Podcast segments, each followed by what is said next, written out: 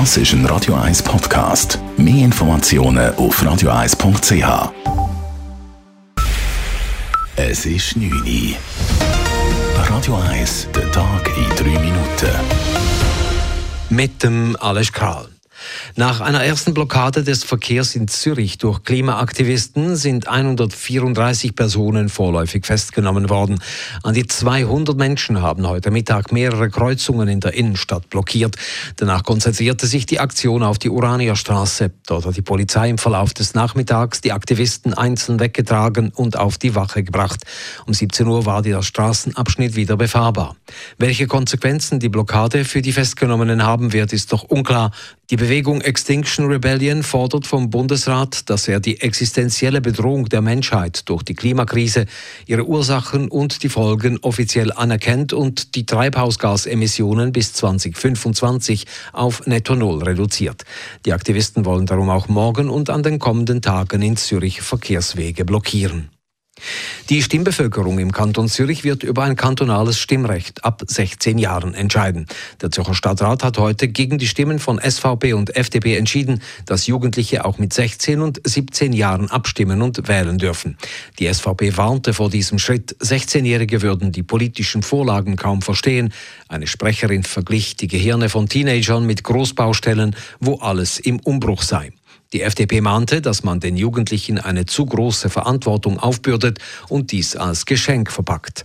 Der Regierungsrat war für Annahme der parlamentarischen Initiative. Regierungsrätin Jacqueline Fehr sagte, es ist die Frage der Perspektive. Es ist die Frage, wen beteiligen wir an den Entscheiden, die lang in die Zukunft reichen. Und da müssen wir das Gewicht verändern. Wir müssen darauf achten, dass das Gewicht bei den Jugendlichen stärker wird, weil sie vor allem davon betroffen sind. Voraussichtlich nächstes Jahr wird es über das Stimmrechtsalter 16 im Kanton Zürich zu einer Volksabstimmung kommen. Die neuen Enthüllungen um geheime Offshore-Geschäfte von Politikern und Geschäftsleuten, die sogenannten Pandora Papers, sorgen für Aufregung in der Schweizer Politik. Auch Personen aus der Schweiz haben wesentlich zu diesen Geschäften beigetragen. Dies habe man vor rund fünf Jahren eigentlich unterbinden wollen mit einer Anpassung des Geldwäschereigesetzes, sagte FDP-Nationalrätin Christa Markwalder. Aber wir sind aber dort auf grossen Widerstand gestoßen von Seiten von Beratern und vor allem auch Anwälten, die eigentlich immer haben betont dass die Schweiz kein Problem hat. Und deswegen verwundert es jetzt eigentlich nicht, dass halt einfach noch nicht alles so ist, wie damals die Anwälte behauptet haben. Ein Datenleck enthüllte Offshore-Geschäfte und Briefkastenfirmen von mehreren hundert Politikern und Amtsträgern aus der ganzen Welt. Verkehrsteilnehmer verändern ihr Verhalten, wenn sie für Kosten ihrer Mobilität aufkommen müssen, die bisher die Allgemeinheit bezahlte, also etwa Schäden an der Umwelt. Zu diesem Schluss kommen Forscher von drei Schweizer Hochschulen nach einem Versuch in mehreren städtischen Agglomerationen in der Schweiz. Am Versuch zum sogenannten Mobility Pricing nahmen rund 3700 Personen teil, die das Auto mindestens an zwei Tagen pro Woche nutzten.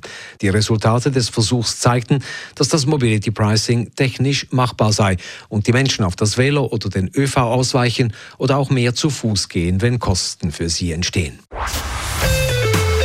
Radio 1 Wetter.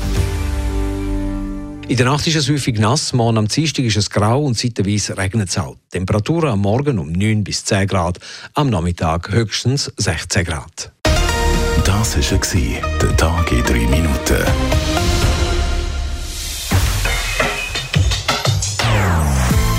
Non-Stop Music auf Radio 1. Die besten Songs von allen Zeiten. Non-Stop.